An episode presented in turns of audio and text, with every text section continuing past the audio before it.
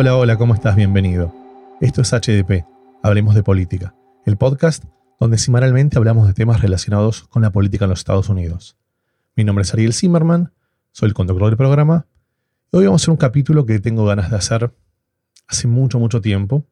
Vamos a continuar la conversación que venimos teniendo del tema de elecciones.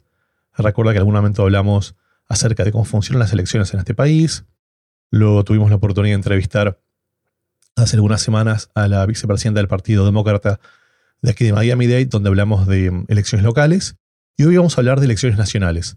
Puntualmente de un tema súper, súper interesante que tiene que ver con el voto nacional y popular. Para eso tenemos el lujo de invitarla a Julie González. Julie, bienvenida. Hola, ah, muchas gracias por invitarme hasta a su programa para hablar sobre este, estas políticas tan importantes ¿no? en nuestra comunidad. tengo yo el, gran honor ah, de representar al norte, oeste y el downtown de Denver, Colorado. yo ah, fui elegida por la primera vez en, hace dos años, en el 2018, y este, pues a mí lo que, lo, que, lo que a mí me dio la gana de, representar a mi comunidad de esa manera es este, ver tantos problemas que estamos enfrentando como comunidad y muchas veces los oficiales elegidos no nos, no nos estaban escuchando, ¿no? No nos estaban tomando en cuenta. Entonces, para mí es sumamente importante asegurar de que toda la gente tenga una voz en la legislatura, que tengan una, Ah, que sepan qué está pasando y, que, que, sepan cómo estas políticas nos están impactando, ¿no? Entonces, gracias a usted por todo lo que hace usted para educar a la comunidad, para concientizar a la, a, la gente uh, sobre estos temas tan importantes. No, en realidad, muchas gracias a ti por darnos la oportunidad de contar estos temas. Sabes que a mí me gusta empezar estos podcasts contando una anécdota, una historia, algo que tenga que relacionar con lo que vamos a hablar. Pero el día de hoy lo quiero hacer algo diferente porque me parece que es importante que todos estemos, em, todos estemos en la misma página. Todos entendamos un poquito cuál es la problemática y cuáles son, cuál es el volumen de la problemática. Porque quizás para, para quienes somos inmigrantes o para quienes no conocemos mucho la política de este país, hay algunas cosas que se nos pasan. Es cierto que nos ponemos en foco y miramos cómo funcionan las elecciones aquí y miramos al presidente, pero quizás perdemos de foco o perdemos de, el punto de vista de qué pasa realmente. Entonces tengo algunos datos que quiero compartir con ustedes para que estemos todos alineados. Y por favor te pido que vos que estás escuchando del otro lado, que escuches muy, muy bien. Porque algunos de estos números, yo diría que son increíbles. Vos sabés que 3 de cada 4, sí, escuchaste bien, 3 de cada 4 ciudadanos americanos son completamente irrelevantes en las elecciones generales a presidente. O sea, de vuelta, tres de cada cuatro ciudadanos americanos no importa lo que piensan y no importa lo que votan en las elecciones generales. Vamos a entender un poquito qué pasa. En Estados Unidos, como todos sabemos, hay 50 estados. Y 48 de estos estados, o sea, casi todos, te diría que todos, utilizan el concepto de, que seguramente Julie nos va a explicar mejor luego, de winner take all. Es decir, que se quedan, el ganador de la elección se queda con todos los, este, con todos los electores. Bien, ¿qué quiere decir esto? Bueno, ahora lo vamos a ver. Yo pregunto, ¿qué tienen en común estados como Wyoming, Vermont, Alaska, South Dakota, Montana, Delaware, Rhode Island, Hawaii, Maine y Idaho? Algunos de ellos son republicanos, otros son demócratas. Pero lo que tienen en común, sin ninguna duda, es que son estados que tradicionalmente las elecciones las gana el mismo partido. Está bien, eso es, a ver, es muy común. Eh, no sé.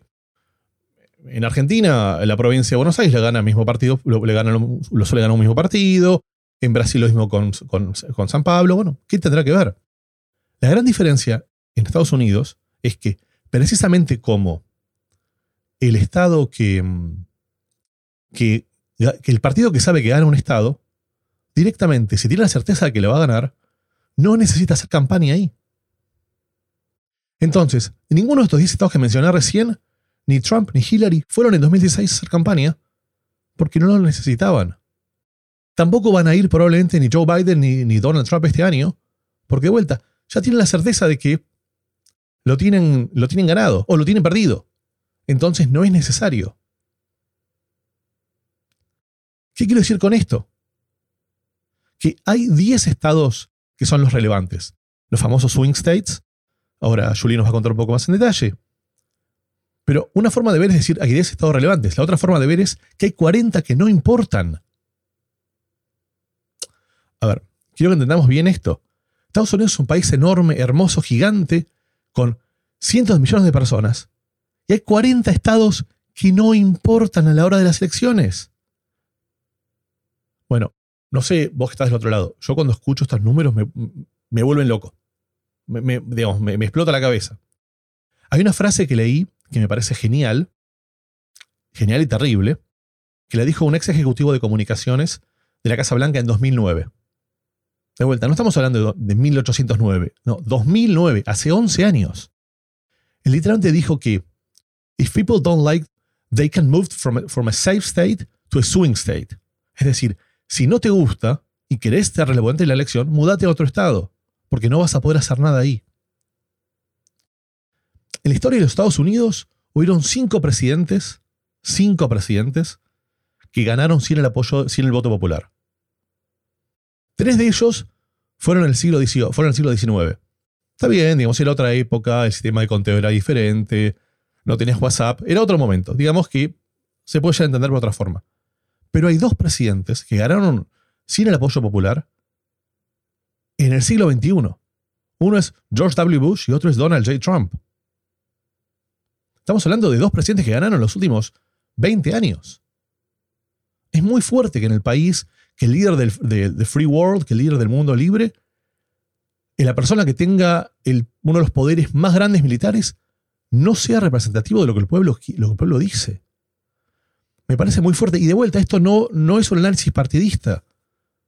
Esto no pasa por ser republicano, demócrata o independiente. Esto pasa porque se supone que el concepto de la democracia,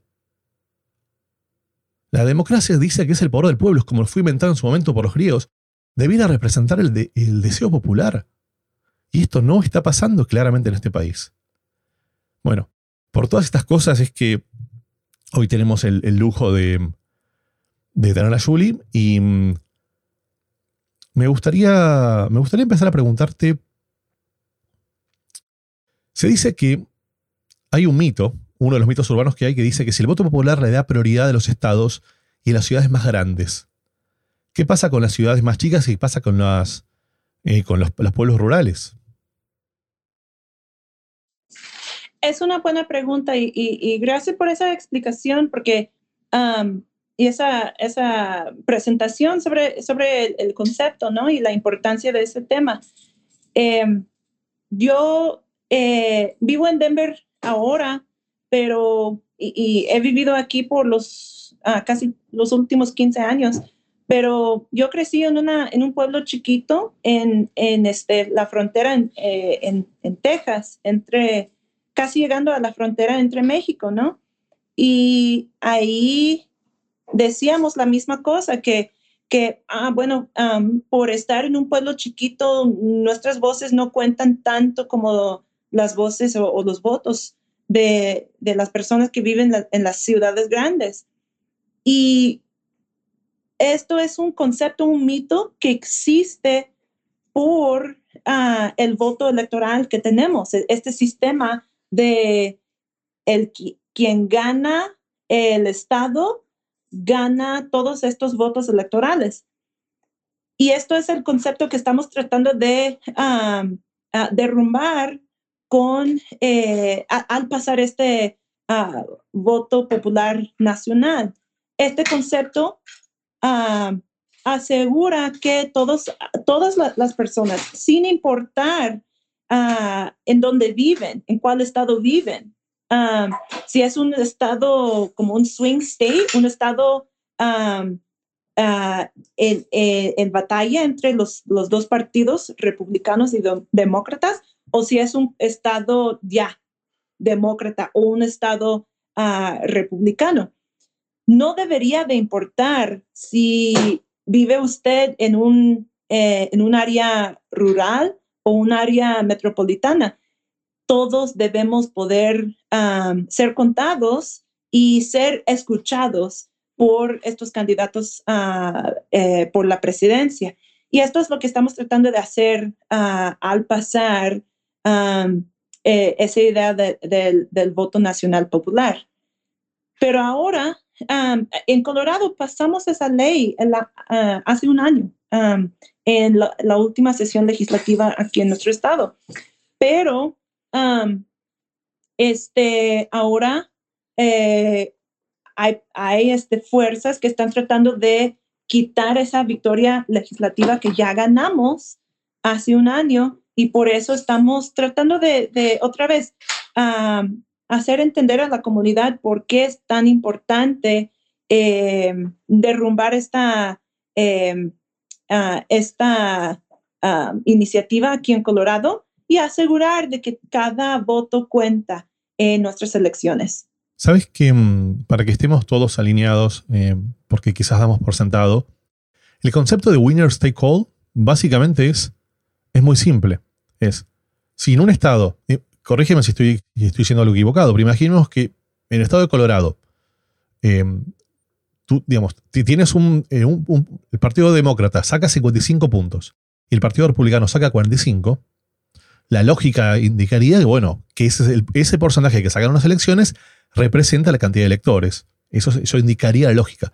Sin embargo, winner's take all quiere decir que el que gana un punto más, o sea, el que saca 50 más uno, se lleva todos los electores. Por eso es que em, esa es la razón por la cual al principio explicaba que hay, muchas, que hay muchos estados, estados en donde no se hace campaña. Entonces, respondiendo a lo que tú, o preguntándote a lo que tú decías recién, eh, me pregunto, ¿A quién crees que perjudica esta ley? ¿Por qué la quieren sacar? Pues a, estas campañas presidenciales que quieren ellos simplemente enfocarse en ciertos estados y, a, los candidatos que, que, no quieren realmente escuchar a todas las voces de todas las comunidades en todos los estados, a ellos les perjudican esta, esta iniciativa del voto nacional popular, porque ellos sabemos que estas campañas presidenciales, ¿no? En ambos ah, partidos recaudan billones de dólares cada, cada elección para su, candidato. Para, y cuando ellos tienen que enfocarse en ciertos estados y no en todos los, los 50 estados, Ah, es más fácil para ellos, ¿no? Ah, pero al mismo tiempo es la, es la razón por la cual estamos tan divididos como sociedad, ¿no? Porque ellos no tienen que realmente escuchar a todas las, ah, las diferentes perspectivas de todas las personas aquí en este, en este país. Están simplemente enfocándose más en qué, qué piensan este, esa comunidad en, Florida, qué piensa esa comunidad en Ohio, um, qué piensa esa comunidad en, el estado de, Nevada, pero no están escuchando a, y, cómo esto um, balancea con, con, las ideas de las personas, por ejemplo, en, en otro estado, en, en, Colorado, en Utah, en, en otros um, estados que están diciendo, no debemos enfocarnos en un voto Ah, para cada persona. Eso también es, es importante. Em, este, este cambio serviría a, todo, a toda la comunidad, a todos los, los votantes aquí en todo el país. Entonces, ¿tú, ¿tú crees que es cierto ese rumor de que dice que si, mm, si saliera esta ley, si se promulgara y realmente el voto fuera nacional y popular, Em, el costo ya muy alto de las elecciones sería aún más alto porque debería hacerse campaña en los 50 estados y no solo en 10? No, yo creo que, que este, nuestra constitución dice de que em, el, presidente, eh, el presidente o la presidenta debe de em, representar a todo el país, no simplemente a, los estados claves durante una elección eh, eh, dividida, ¿no? Este, entonces, tenemos que asegurar de que todos los, los, los votantes en todo el país sean escuchados.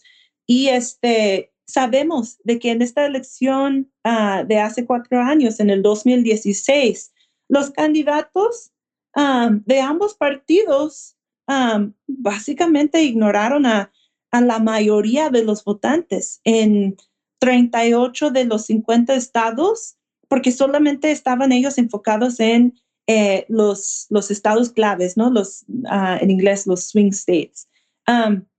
y este, según lo que estamos viendo en esta elección aquí en el 2020, posiblemente unos seis estados claves tenemos. el estado de Arizona, de Florida, de Norte Carolina, de Wisconsin, de Pensilvania.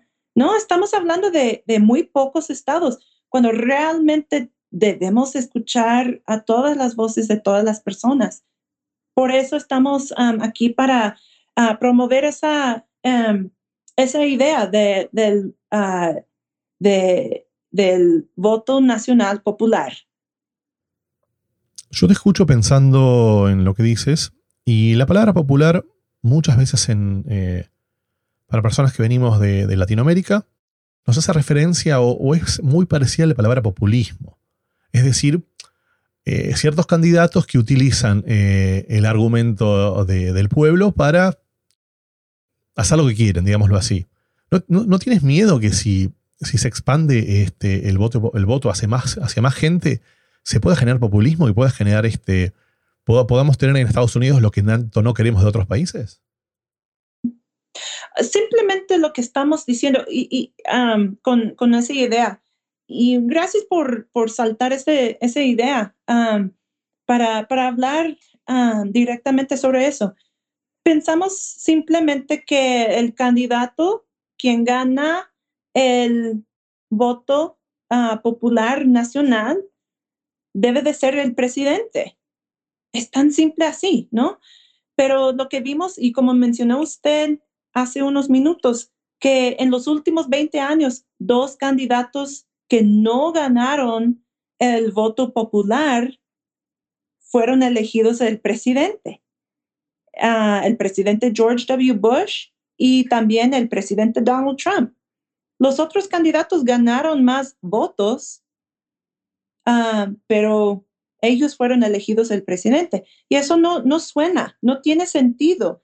Y debemos ah, actualizar nuestro sistema para asegurar de que el persona quien gana el voto nacional gana la presidencia. Y ahí entonces eh, me mira a la mente la pregunta de por qué seguimos utilizando o sigue siendo relevante el colegio electoral. pues em, fue el sistema que, que, este sistema fue creado hace ah, hace muchas décadas, ¿no? Este, en los principios de, nuestro país y este, tal vez este, nuestros fundadores, eh, our founding fathers, tal vez ellos no pensaron en, esto, pero eh, nuestra democracia ha, um, ha, sido bastante modernizado, ¿no? Eh, hemos proseguido mucho como comunidad, como, como, como país. Y este, también nuestro sistema electoral ah, debe de modernizarnos también y actualizar y reflejar las prioridades de realmente los ciudadanos de este país. Y en los últimos dos, en, digo, en dos de los últimos cinco elecciones, la persona quien ganó la elección el voto popular, no fue elegido como presidente. Entonces, tenemos que cambiar algo así. Y esto es la idea con ah, el voto nacional popular. Concretamente, la idea del voto nacional y popular, lo que estaría cambiando entonces es, estaría eh, matando la idea de winners take all, estaría diciendo, ok, se divide la cantidad de electores em, por estado o directamente se saca el colegio de electores y, y el presidente gana y el, presidente es electo en función del que recibe mayor cantidad de votos. ¿Cuál sería concretamente el cambio? Es una buena pregunta porque tenemos que ir paso por paso, ¿no? Em, para realmente quitar completamente el, el colegio electoral, tendríamos que um, cambiar el sistema uh, por el Congreso Federal a través de una uh, de una conversación federal, ¿no? Este, con todos los países y probablemente una enmienda a la Constitución. Pero, eh, sin embargo, nosotros aquí en Colorado tomamos un paso hacia adelante eh, con este, uh, una ley estatal para decir, eh, unimos en un pacto con 14 otros estados y el Distrito de, perdón, de Colombia. Eh, y juntos, nosotros en estos 15 estados y, con, y junto con el Distrito de Colombia, tenemos 196 votos electorales. Entonces estamos Casi la mitad. uniendo nuestras fuerzas para decir este, eh, que nosotros vamos a garantizar que la presidencia vaya a la persona, al candidato que, que recibe los votos, los, uh, la mayoría de los votos en todos los 50 estados. Entonces es, es nuestra manera hasta que quitemos completamente el colegio electoral nacionalmente, es nuestra manera para asegurar de que la persona quien gana los votos gana la presidencia. Genial. Bueno, para quienes no, no entiendan o no conozcan bien sobre el colegio electoral, los invito a ver el capítulo, creo que es el capítulo 6 de este, de este mismo ciclo, donde tenemos una explicación muy detallada. Pero a ti te quiero preguntar em, concretamente, ¿cuáles serían los próximos pasos? ¿Qué, ¿Qué, haría falta para que esto sea ley y para que esto sea ley federal? Muy buena pregunta. Em, pues eh, el año pasado en, nuestra legislatura estatal en Colorado pasamos una ley para unirnos a este pacto de los otros, con los otros a 14 estados. y este, hay fuerzas que están en contra de esa idea, que quieren mantener el colegio electoral. Entonces, nosotros en, Colorado, si es usted un votante en Colorado, este noviembre tendrá ah, una iniciativa en su boleta electoral para votar a favor del voto nacional popular. y estamos pidiendo que, si vive en Colorado, que vota a favor del voto popular nacional. Eh, y también, este, si no vive usted en, en, Colorado, también se puede hablar con su representante federal, su congresista o su senador eh, federal para pedirle, pedirle que, que, vote a favor de, de esa idea también, uh, que actualicen um, nuestro sistema de, de, democracia para asegurar de que todos los votos cuentan y que todas las voces sean escuchadas. Dime una cosa, yo bien estoy viendo, tú eres una senadora por el Partido Demócrata. ¿Esta es una iniciativa demócrata? ¿Es una iniciativa republicana? ¿Es una idea independiente? ¿Hay algún partido está detrás o es más nacional? ¿Cómo lo definirías? Muy buena pregunta, porque muchas veces este, eh, dicen, en los últimos ah, meses han tratado de, decir que esta idea es algo ah, para apoyar más a los demócratas. Pero realmente em, esto no es, no debe de ser una idea partidista. Eh, la idea de el quien gana el voto popular gana la elección no debe de, tener una análisis demócrata o republicano, ¿no? Este, yo creo que todos estamos a favor de, la democracia y que todos debemos apoyar al, realmente al quien gana una elección. Y en Colorado tenemos ah, mucho apoyo ah, de organizaciones no partidistas, ah, que son independientes o que no tomen ningún lado eh, en, en estas ideas partidistas.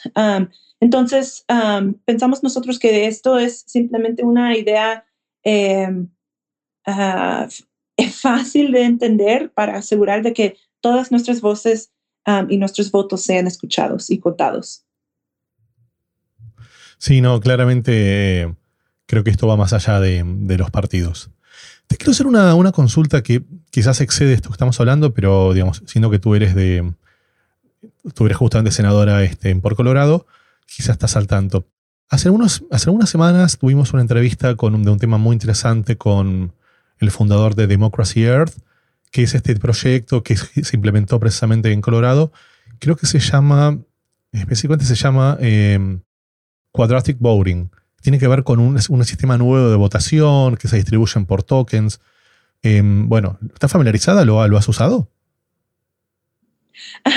Ah, de hecho, este, ah, ¿cómo se dice en español?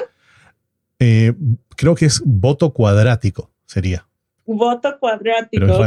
Estoy aprendiendo algo nuevo, ¿no? Pero, eh, no, pero eh, tuvimos la, oportunidad de, probar ese sistema junto con, algunos colegas em, el, año pasado, cuando estuvimos este, tratando de, ver como, como un grupo cuáles eran nuestras ah, prioridades ah, para apoyar. Entonces, sí, tuve la oportunidad de probar ese, ese sistema medio complicado, pero también ah, una manera para asegurar de que em, los, las prioridades de, las minorías también sean tomados en cuenta, ¿no?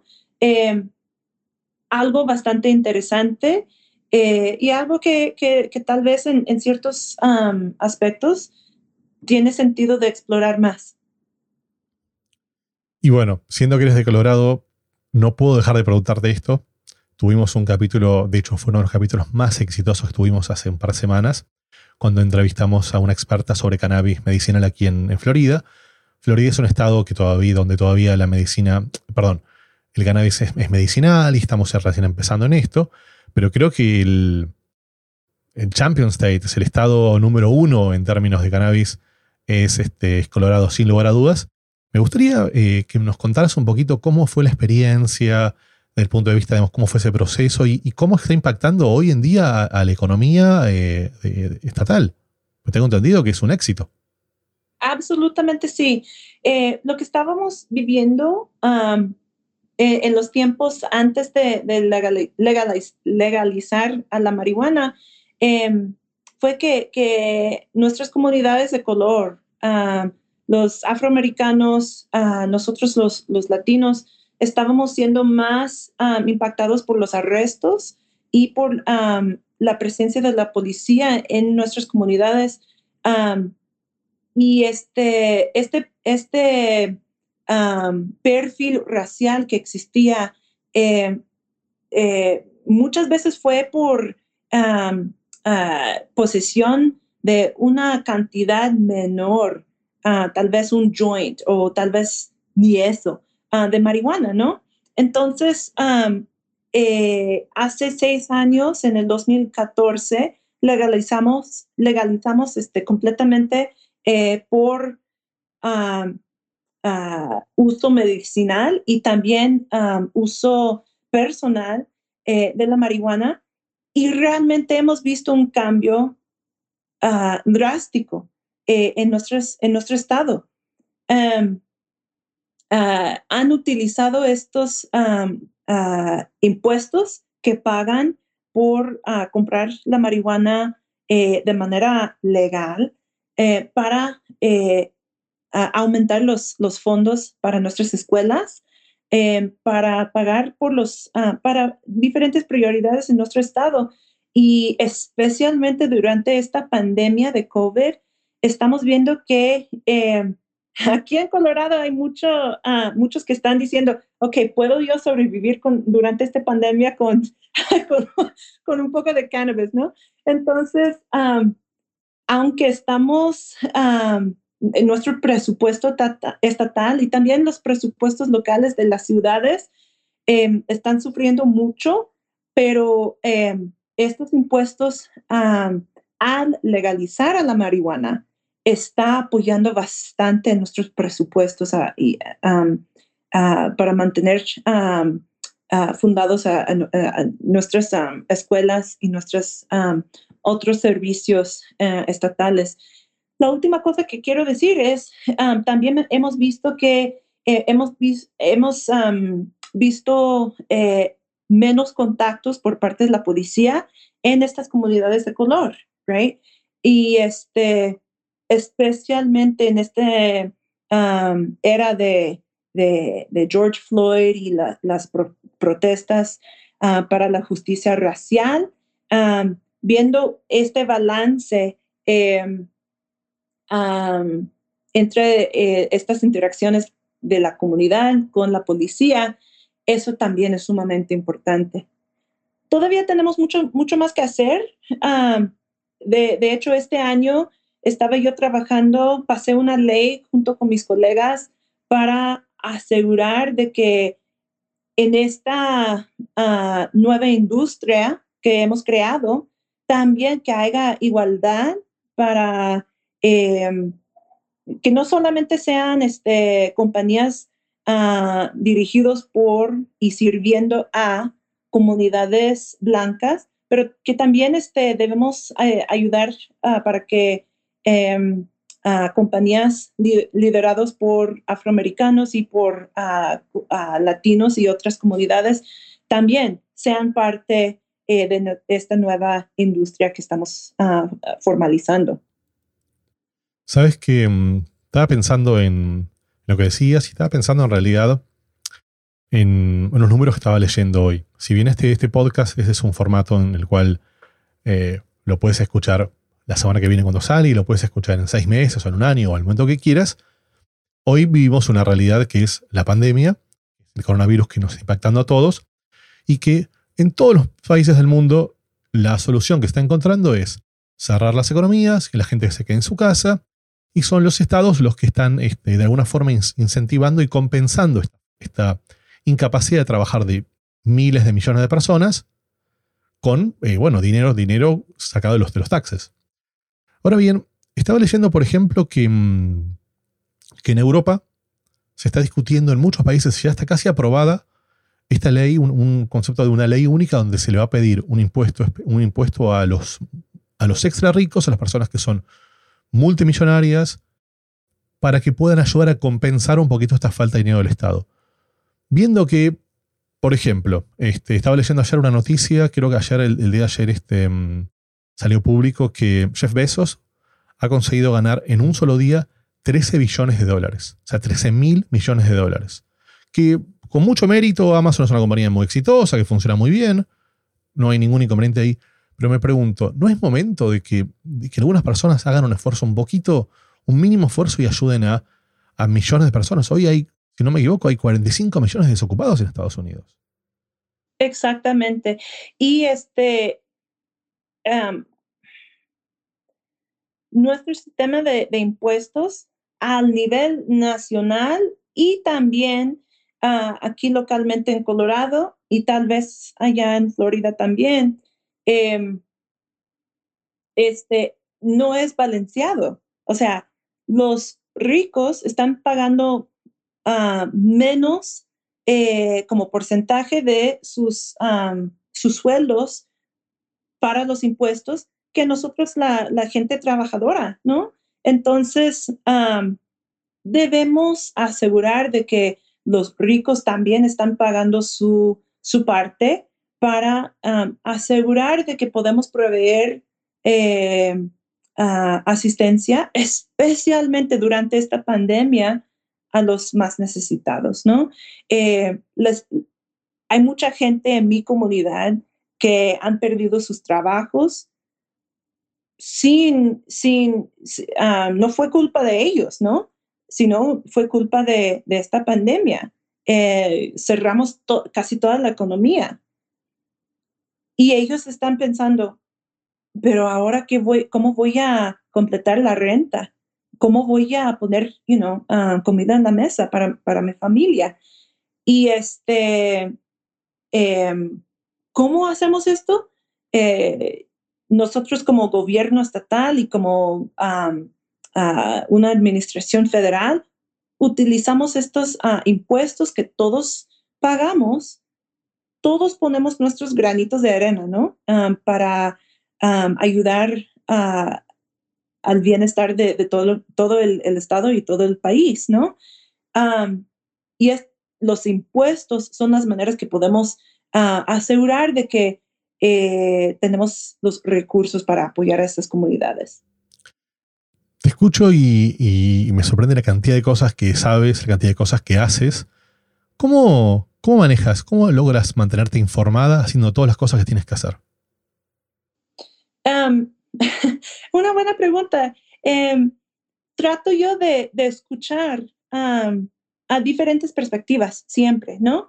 Em, de hecho, ah, esta mañana estaba yo teniendo una conversación con mi tía y casi no estamos de acuerdo en nada cuando hablamos de la política, pero es importante también escuchar su punto de, vista para em, ah, clarificar cuáles son mis, mis perspectivas y cuáles son las de ella, ¿no? Em, y, y, dónde están nuestros puntos de eh, donde estamos de acuerdo ah, y luego por qué no estamos de acuerdo en otros aspectos, ¿no? Entonces, tener esas conversaciones con mis familiares, con, mis ah, colegas, con mis amistades, eh, y también leer, escuchar uh, programas como, como las de usted, y este, em, ser consciente de, de, que si no estamos ayudando a los más necesitados, o sea, ¿cómo, cómo podemos a funcionar como sociedad, ¿no?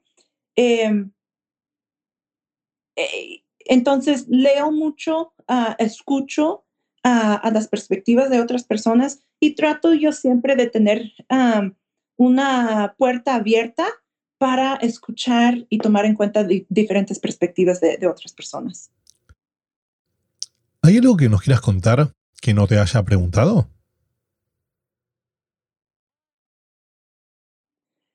No, la, única cosa que quiero decir es gracias por, eh, educar y concientizar a la, comunidad sobre esta elección y estos temas uh, políticos tan importantes. Esta elección será clave, será sumamente importante.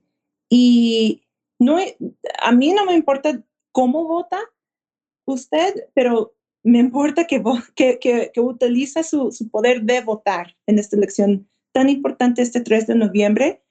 La otra cosa que quiero mencionar es, si no ha completado todavía su censo, sumamente importante también porque eh, cada 10 años eh, tomamos una, hacemos un conteo de todos los, habitantes aquí en todo este país y utilizamos esa información para decidir cómo ah, repartimos los, impuestos a cada estado y también para diseñar nuevos distritos ah, para la representación en el, en el Congreso Federal. Entonces hay ciertas áreas donde hace una década que no contamos a toda la comunidad y ahora, durante esta pandemia, por ejemplo, hay falta de ah, hospitales construidos, ¿no? Esto es simplemente un ejemplo de la importancia de ser contado en, este censo, en este conteo federal. Entonces, gracias por invitarme a este programa. ha sido un placer. Y si me permites una, una cosa más, eh, según tengo entendido, el censo también sirve para definir los electores que luego van al colegio. Entonces, eh, llenar el censo es importantísimo porque no solo por todas las cosas que tú muy bien mencionaste, porque, pero además porque afecta directamente el resultado de las elecciones.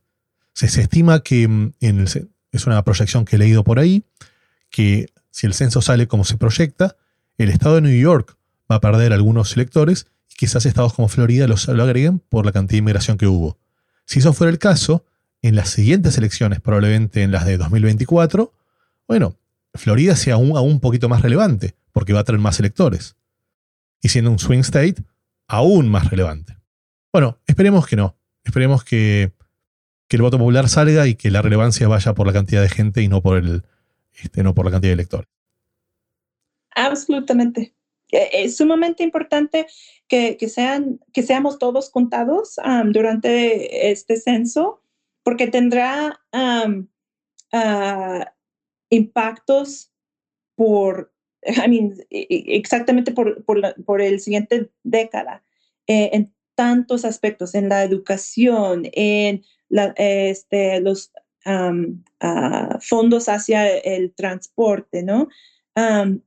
a, los hospitales, al bienestar de nuestros niños, tantas cosas y también la representación política. Entonces, si no han llenado sus formularios, eh, les urjo que, que, que, vayan al sitio del, del censo. creo que es el censo 2020.gov para llenar su formulario. Bueno, aprovecho de vuelta para, agradecerte mucho por el tiempo, por la buena onda y por todo lo que nos has enseñado. Y bueno, espero que la hayas pasado bien. Gracias a usted. Y bueno, a ti que nos escuchas todas las semanas, si ya hasta aquí es porque seguramente te está gustando lo que estamos haciendo. Para nosotros es muy importante que nos apoyes en este proyecto y la forma de apoyarnos es suscribiéndote a los canales de YouTube, Spotify y recomendar a tus amigos. Esta es la manera en la cual semana a semana vamos a poder seguir teniendo estos programas y invitando a personajes de lujo como Julie.